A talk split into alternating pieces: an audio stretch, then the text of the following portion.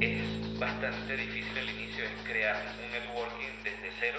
Tienes que aprender de todo y hacer de todo y entenderle a todo. Estás haciendo algo productivo que pueda generar un cambio. Cuando hay visionarios que están viendo cómo va a cambiar el mundo y qué va, qué va a necesitar el mundo en los próximos 2 a 5 años. Hoy nos acompañan Fernando Mendívil, CEO de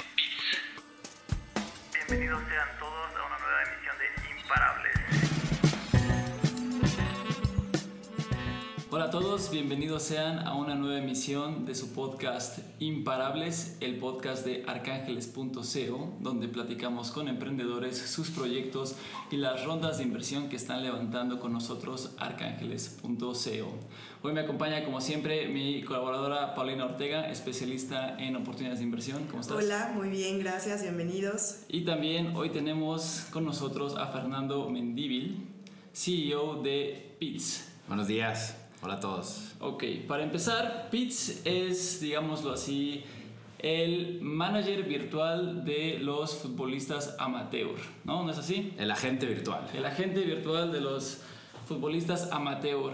Ahorita estamos platicando con Fernando un poco sobre todas las dinámicas y realmente son bastantes dinámicas metidas ahí en la aplicación o en la plataforma, así que mejor voy a permitirle a Fernando de una vez que empiece a explicar bien al foro cómo es que funciona, qué es Pits, qué hace y por qué estás levantando una ronda de inversión con nosotros. Perfecto, muchas gracias. Bueno, Pits, en conclusión, es el agente virtual de los que juegan al fútbol de forma amateur. Para nosotros un futbolista amateur es desde un niño hasta un adulto mayor, sin importar el género ni el nivel de juego.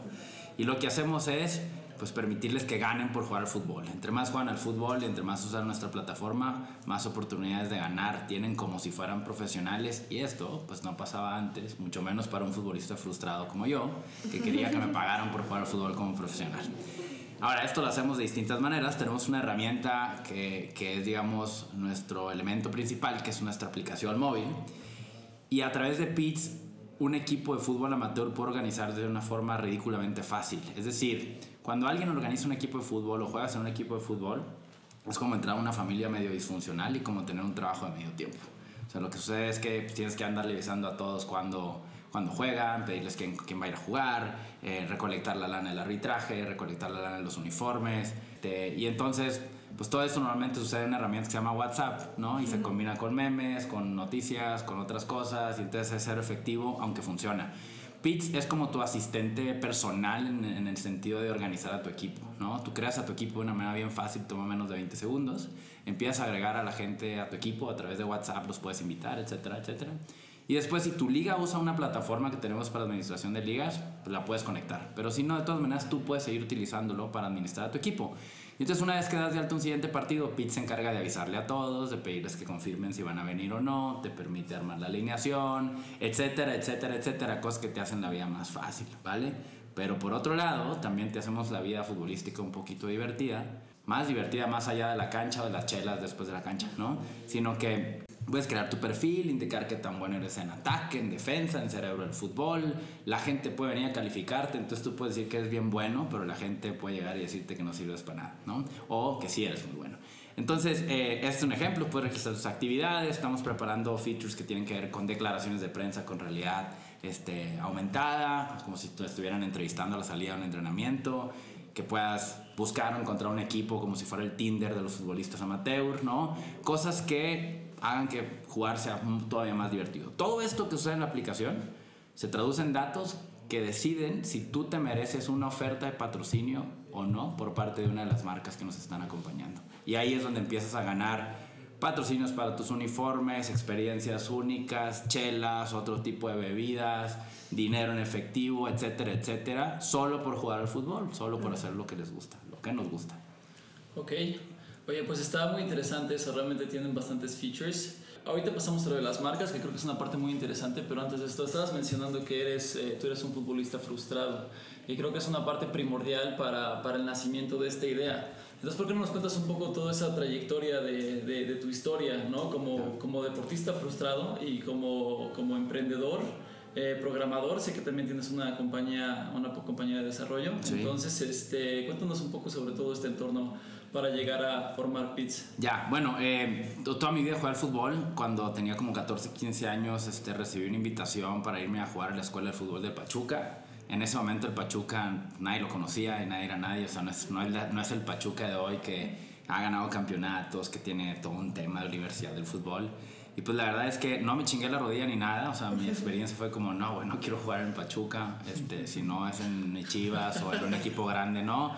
Yo creo que me dio miedo al final más bien eh, y fue como una salida fácil y me dediqué a estudiar y ahí pues después ya cuando vi amigos que jugaban conmigo debutar en primera división sí fue como que dije fuck creo que la cagué me haber ido al Pachuca me dediqué a otras cosas me metí al mundo de la tecnología. Mi papá incluso me decía güey vete a ser futbolista por favor al revés de lo que normalmente sucede en una familia. Sí. si te pasa algo yo te mantengo te dejo toda mi herencia que no es mucha pero pues mando al carajo a tus hermanos no pero por favor sal en la tele jugando al fútbol. Entonces ahora sí no lo hice eh, eh, me, metí, te decía, me metí en el mundo de la tecnología, tuve varios emprendimientos de hace ya bastantes años, tengo 35 años, entonces un día eh, con mi agencia de desarrollo de software, ¿no? me mudé a Guadalajara, yo soy de Culiacán originalmente y allá arranqué mi agencia, me mudé a Guadalajara y Rafa, mi actual socio en Pitts, este, me invitó a jugar en su equipo de fútbol, porque incluso él me estaba convenciendo de vente a vivir a Guadalajara, acá se está moviendo el mundo tecnológico. Le dije, güey, no, porque no tengo equipo de fútbol. Y si no tengo equipo de fútbol, soy, de verdad, soy infeliz, ¿no? Entonces, como que me frustro, me dijo, te invito al mío. Entonces empecé a jugar a un equipo de fútbol, después me invitaron a otro, en los domingos, que no eran mis cuates, pagué mi cuota. Y un par de meses después me volvieron a cobrar mi cuota al equipo. Entonces, pues yo ya la había pagado, pero la persona que tenía que registrar mi pago no lo registró. Entonces, pues como no eran mis amigos, pues no tampoco quería que me corrieran del equipo y decidí volver a pagar la cuota, pues para poder seguir jugando. En ese momento me volteo con Rafa y digo, güey, no puede ser que a estas alturas, te estoy hablando hace cuatro años, cinco más o menos, ¿no? Todavía tengamos estos problemas, o sea, habiendo tanta tecnología, ¿por qué es tan complicado organizar un maldito equipo de fútbol? Y entonces empezamos a buscar, más que emprender, pues digamos, ah, vamos a buscar una herramienta que ande allá afuera que podamos implementar en el equipo.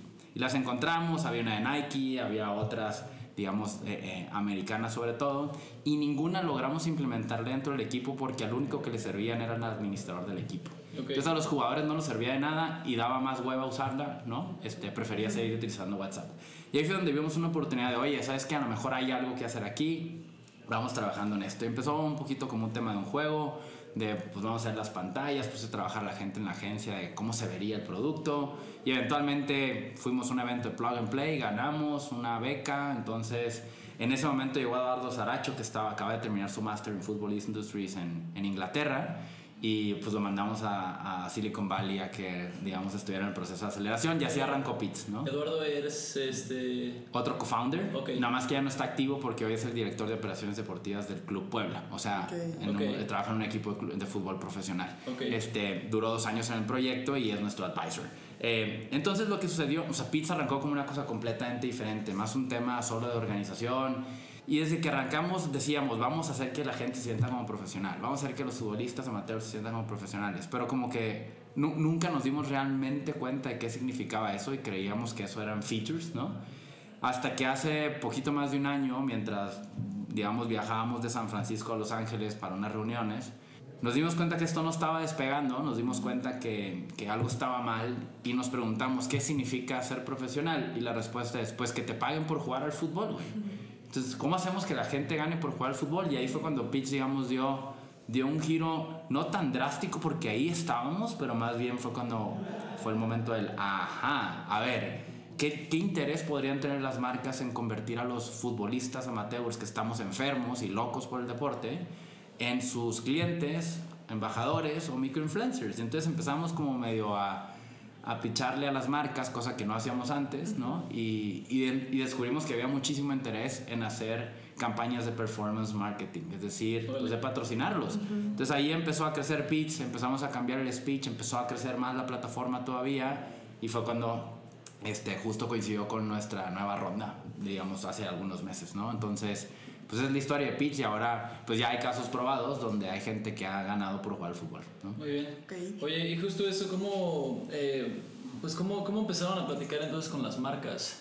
¿Con qué discurso llegas con ellos o con qué marca llegas eh, específicamente? ¿no? O sea, es difícil acercárteles a ellos con, con la historia de patrocina mi equipo de fútbol, Claro. ¿no? De por sí. ¿Cómo los agendas? ¿Cómo los pones en línea? ¿Y cómo es este acercamiento? Más cuando es un modelo nuevo que apenas están conociendo, ¿no? Sí, o sea, eso nos ha costado trabajo complicado. porque es un modelo nuevo, pero eh, pues yo creo que como emprendedor tienes que tener la suspicacia y la creatividad para saber cómo hacerlo. Por ejemplo, Eduardo, que trabaja en este equipo de fútbol profesional, me infiltró, le pedí que me infiltrara en el draft del fútbol mexicano el año pasado.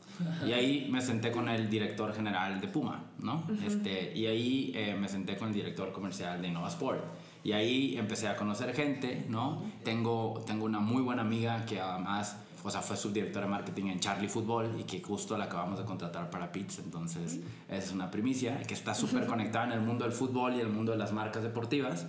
Entonces, pues tocando puertas con, con o sea, gracias también a nuestros inversionistas, ¿no? Que, que tienen conexiones con marcas que hacen sports marketing, hemos logrado llegar a un montón de reuniones, pero al final sigue siendo, sigue habiendo una resistencia a algo que no está probado y que no lo han visto, hasta les parece raro que, que solo paguen por el impacto que realmente se genera, ¿no? Sí. Este, y, y- y entonces preguntan cuántos usuarios tienes y entonces están imaginando cientos de millones de usuarios y como que se quieren echar para atrás, pero luego se dan cuenta que no les alcanza para patrocinar en primera instancia más de mil jugadores. Entonces al- al- ahí es cuando también bajan un poquito las armas. Un poquito, digamos, se ha corrido la voz. Tenemos, o sea, gracias a un, a un evento muy grande que tuvimos con Corona hace un par de semanas, pues nos están abriendo las puertas el resto de los patrocinadores de la selección mexicana, porque fue en las instalaciones de la selección mexicana. Entonces un poquito una cosa lleva a la otra. Tampoco necesitamos tantas marcas para tener éxito. Necesitamos 7, 8 marcas al año. Claro. Este, porque el mundo de sports marketing hoy es, un- es, es, es- es gigante, ¿no? Nada más que las marcas están empezando a salir del sports marketing tradicional. Porque, por ejemplo, cuando tú patrocinas un jersey de fútbol, pues te cobran a lo mejor 40 millones de pesos, pero no sabes cómo medir el impacto. No puedes medirlo, te lo imaginas con rating, con esto, pero Sí, si lo claro. que quieres es vender, es completamente subjetivo. Entonces, ese tipo de marketing ya nada más funciona para las marcas que se quieren dar a conocer. Como Rakuten, que patrocina al Barcelona. A lo mejor todo el mundo escucha ahora Rakuten, pero nadie sabe realmente qué es Rakuten. ¿Qué es Pero Rakuten? Rakuten es pues como una plataforma de e-commerce, ¿no? Y entonces, Pero ahí está. Y entonces justo ahí funciona. O sea, ahí funciona en el sentido que mínimo te suena la marca y es un tema de awareness. Pero, una, pero marcas como las de cerveza, las, las refresqueras o incluso las aerolíneas, etcétera, que ya todo el mundo las conoce, no reciben ningún, digamos, valor real detrás de estar ahí, ahí, ¿no? Salvo que tengan un producto nuevo y que lo quieran lanzar. Pero fuera de ahí, o sea, si quieren conversión, si quieren suscriptores, si quieren compradores, si quieren etcétera, si quieren embajadores, pues tienen que hacer performance marketing y es donde entramos nosotros. ¿Cómo fue el proceso de encontrar nuevos modelos de negocio dentro de PITS, ¿no? Mira, porque así- eso, es- un punto interesante, porque fueron descubriendo Ha sido un, o sea, ha sido como una odisea. Hemos cambiado de modelo de negocios como cuatro veces y pues creo que eso es- también es parte del pivoting que tienes que hacer. O sea, empezamos con un tema de, ay, güey, a huevo, tenemos una app súper chida, divertida, ¿no? Tiene un freemium model, o sea, ciertas cosas van a ser gratis y si quieres más información, digamos, de tu fútbol, entonces vas a tener que pagar. El modelo era un tema Runkeeper, un tema este, Strada para los eh, ciclistas, que pues tienes una versión gratuita y luego ya si quieres más estadística personal subías. Eh, a huevo vamos a, crea- a cobrarle a las ligas para, para, digamos, licenciarles nuestro software de administración de ligas. Y, y bueno, obviamente pues no funcionó porque las ligas todas nos firmaban los contratos, llegamos a tener como 100 contratos firmados, pero, pero son informales en su mayoría, es decir, el fútbol funciona hoy por hoy como sea, con o sin tecnología. Sí. Entonces utilizaron un software tal, tal, nunca lo, nunca lo implementaban realmente, entonces si no lo implementabas pues no te lo puedo cobrar aunque me hayas firmado el contrato y entonces es distinto, ¿no? Los jugadores, por supuesto, pues, ni siquiera estaban descargando nuestra app, ¿cómo íbamos a cobrarle? Entonces no, no era, no era por ahí. Después eh, cambiamos a un modelo de negocio que ya no tocaba eso, sino que tocaba más bien una herramienta dentro de la aplicación, son las cooperachas, donde la gente pudiera pagar online pues cualquier cosa, o sea, ahí vamos a juntar dos mil pesos para el arbitraje, para las chelas, para la carnita para lo que sea, y nosotros cobrar una transa- un, un permiso, digamos, perdón, una, una comisión por la transacción.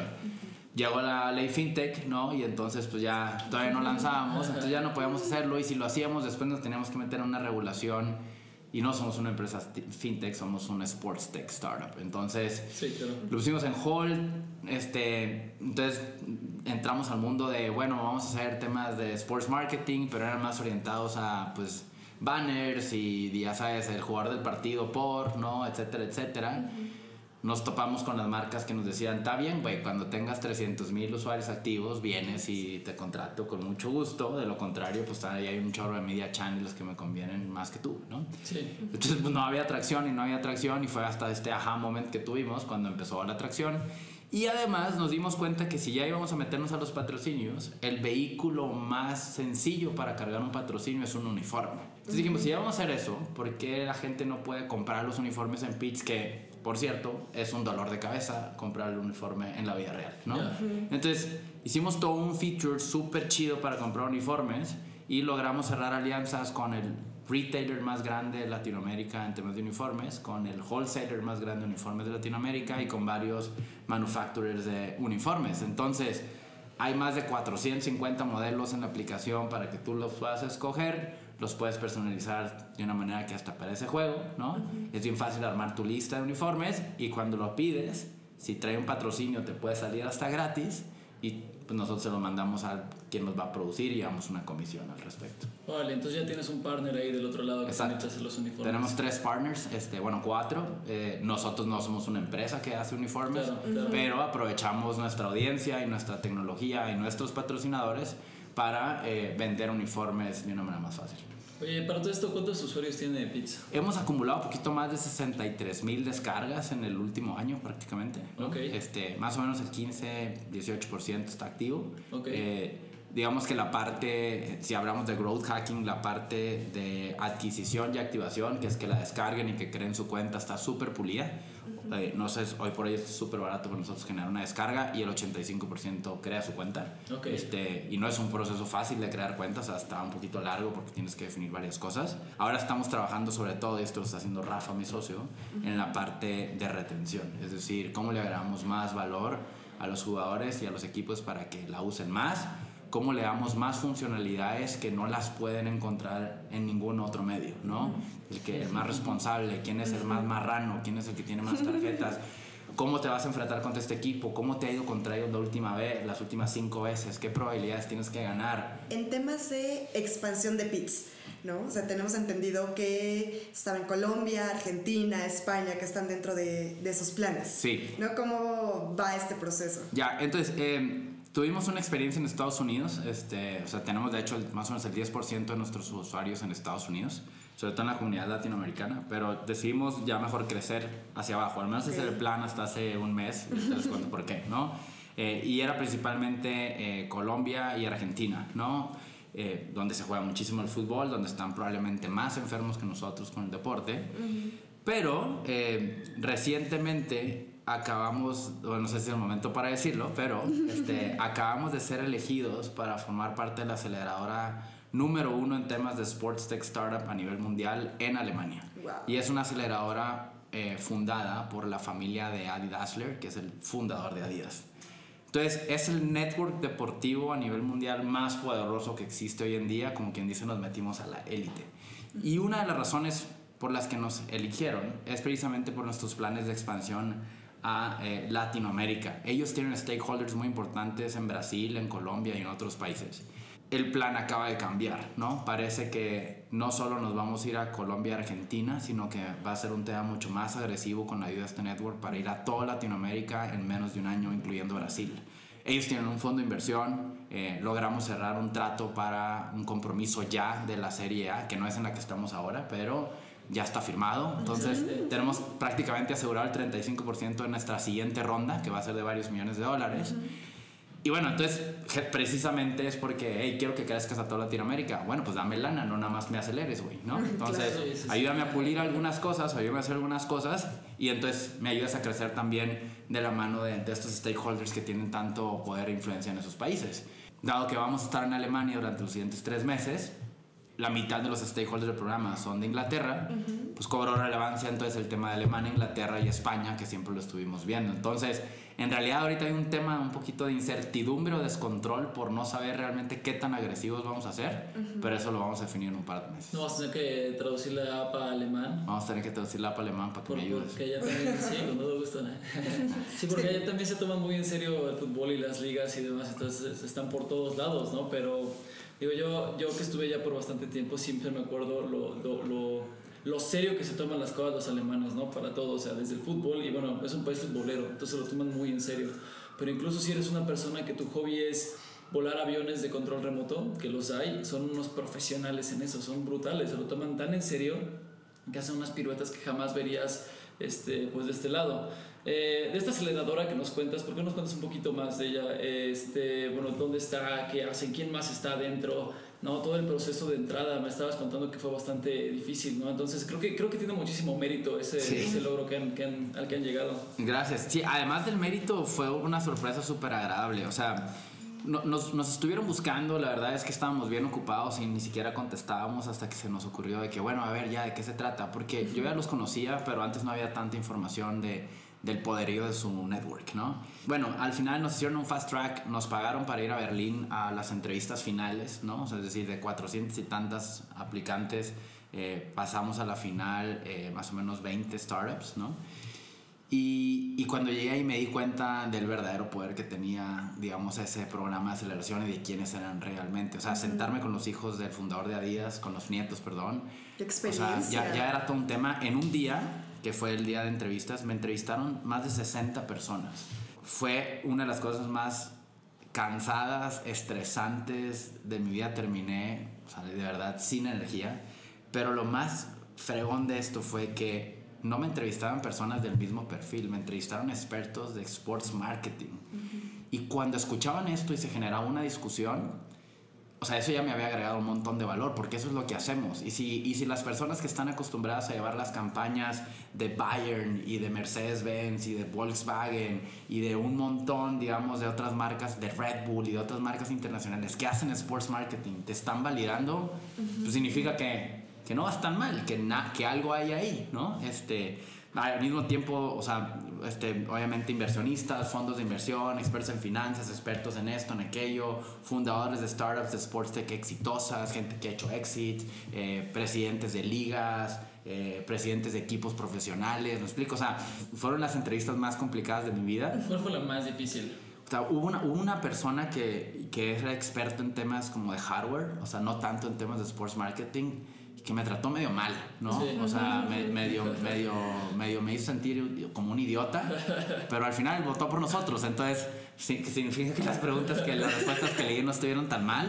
Entonces seleccionaron a siete y, y ahí estamos adentro nosotros. Entonces está en Berlín, eh, dentro, o sea, el network se divide en, en tres, ¿no? Por un lado, digamos, el, el personal operativo, si quieres verlo de- del programa de aceleración y el fondo de inversión que tiene en Serie A. Se llama Lead Sport, que es Legacy of Adi Dassler, ¿no? Ok. Este, por otro lado, los stakeholders, que normalmente son empresarios, este, algunos del mundo deportivo, otros no tanto, en distintos países que tienen mucha pasión por los deportes. Y por otro lado está el club de mentores, que son un poquito más de, de 180 mentores, donde está, no sé, el, el presidente de Red Bull Racing, ¿no? este, eh, el, no sé, el, el asistente del CEO de la UEFA, que pues eso es tema, o sea, personajes de la FIFA, gente de Asia, eh, personajes de equipos profesionales en Inglaterra, en Alemania, es decir, pues gente que se dedica a esto, que ha vivido de esto los últimos 30 años, ¿no? Y que nos van a ayudar, obviamente, a crecer. Y eso fue como lo más gato. O sea, yo cuando terminé las entrevistas, cuando iba, iba muy seguro de que nos iban a seleccionar. Ya sabes, siempre somos bien positivos, ¿no? Cuando terminé las entrevistas, le hablé a Rafa y le dije, güey, no mames, no sé si nos van a seleccionar. Estuvo bien, cabrón. Eh, y ya cuando nos avisaron, o sea, la verdad es que sí celebramos bien porque, porque es, es una validación a todo el esfuerzo, es una validación como al modelo de negocio que, en el que ahora estamos, ¿no? Y, y- y que te quieran ayudar, o sea, porque además invierten en ti, no nada más te invitan al programa de aceleración, pues también es otra validación más de que vamos por el camino correcto y el network que necesitamos para, para realmente hacer que Pits creciera a nivel mundial, pues ya se acaba de dar, ¿no? ¿Y qué tal fue la experiencia de transmitir la esencia de Pitts a esos 60, ¿no? Porque también Pitts tiene una cultura, una raíz. ¿Cómo transmitirlo a estas 60 personas? Eso no fue tan difícil, es que la pasión del fútbol es, es universal. Es, une al mundo. Es universal, es cierto que, que, que en distintos países se vive de tanta manera, pero al final la enfermedad ahí está, no por nada es el deporte más jugado. Este, pues en realidad son necesitas dos piedras y un- una botella de plástico para jugarlo si quieres. Este, esa parte no fue la difícil, o sea, de hecho, de, de- o sea, hasta cuando hice el pitch empecé con un chiste que no lo había planeado, o sea, de que yo era súper mexicano y no sé qué, ¿no? Y entonces cuando la gente llegaba a entrevistarme, ah, you're the super Mexican. Entonces, o sea, en realidad había mucha apertura, era, era el fútbol, o sea, no sé, o sea, más, más bien... Más bien me ayudaron a entender un poquito cómo funciona diferente el tema amateur en Europa que en Latinoamérica, ¿no? Pero cuando, cuando, o sea, cuando decía, "Hey, soy futbolista frustrado, la respuesta típica era yo también. Sí, ¿no? Este, o sea, en su mayoría, salvo que les gustara deporte, porque tenía temas de, de deportes extremos o de básquetbol o lo que sé yo.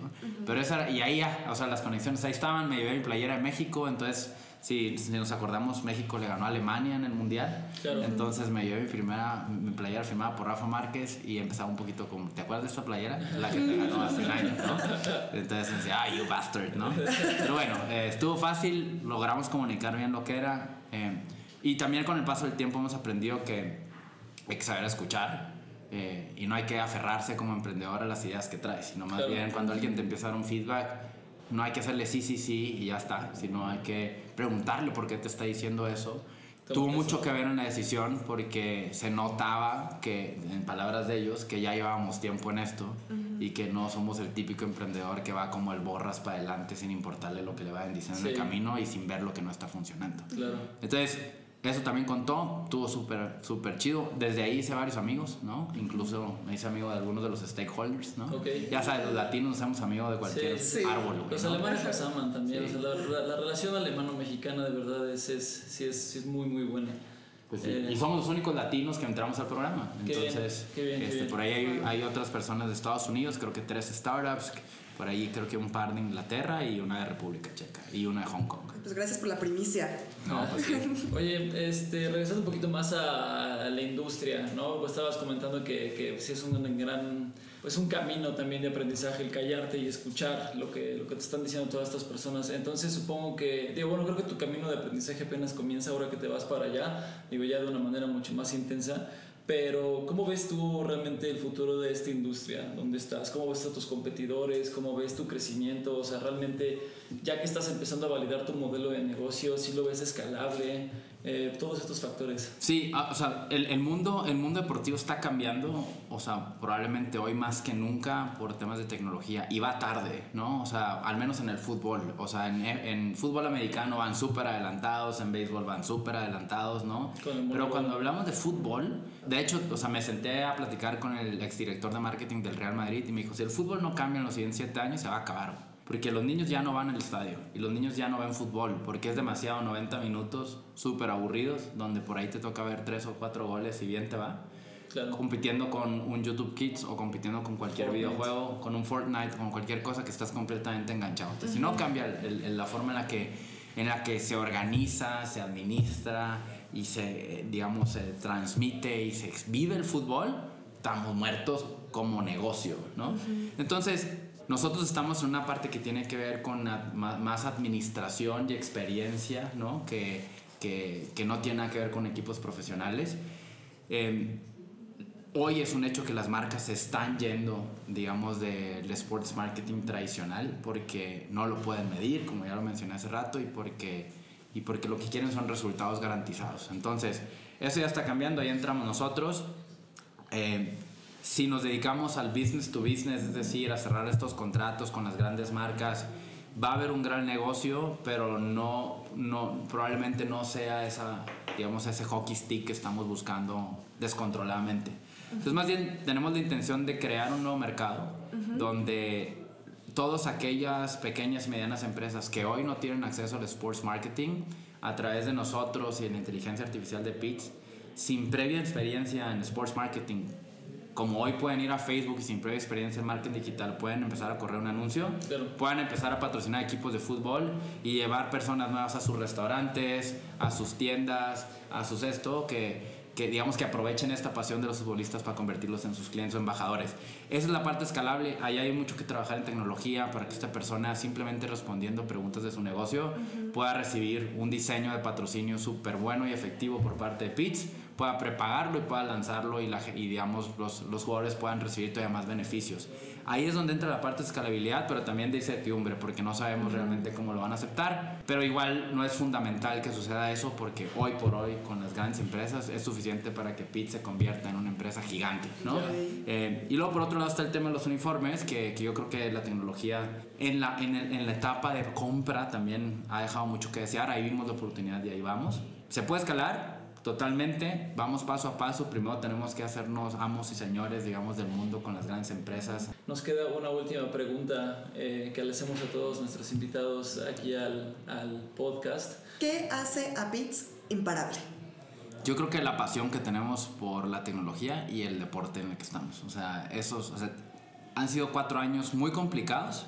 Este, la mayor parte de los emprendedores ya habían tirado la toalla por, digamos, con los inconvenientes, pero nos gusta tanto el fútbol, nos gusta tanto y nos vemos tanto cambiando la forma en que se juega a nivel mundial que hemos tenido que sacrificar cosas para poder pagar la nómina a nuestros empleados. Hemos hecho un montón de cosas, ¿no? No nos hemos dado por vencidos. Eso es el equipo. El equipo que hemos armado, eh, el, el grupo de inversionistas que se ha sumado, yo creo que, sobre todo ahora con, también con el tema pues, de la familia Díaz. Una inversionista me preguntó hace un, un par de semanas, este, oye, ¿qué puede salir mal, güey?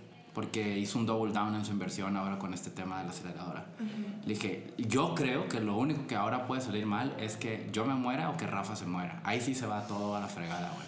Pero si, si nos ocupamos de respirar, estar vivos y no ser, digamos, inoportunos en nuestras acciones, Que no te traiga la, la, la vamos a armar. O sea, la vamos a armar. El equipo está buenísimo. O sea, ya hoy somos 11 personas, ¿no? Este, Ah, justamente, mira. este, somos 11 personas, ya, ya no somos Rafa yo, equipo. ¿no? Y eso es lo que nos hace imparables. Y que cuando algo sale mal se nos ocurre otra cosa, ¿no? Entonces, por ahí va. Por eso la ronda de inversión que vamos a reabrir, ¿no?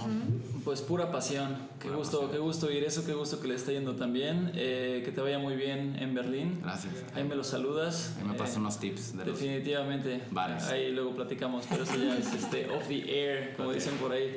Entonces, pues a nuestros queridos escuchas, ya saben, Fernando Mendíbil y Pitts levantando una ronda de inversión nuevamente con Arcángeles. Aprovechenla antes de que se vayan a Alemania y luego sea demasiado tarde porque esta compañía es imparable. Muchas gracias Gracias. y nos escuchamos la próxima.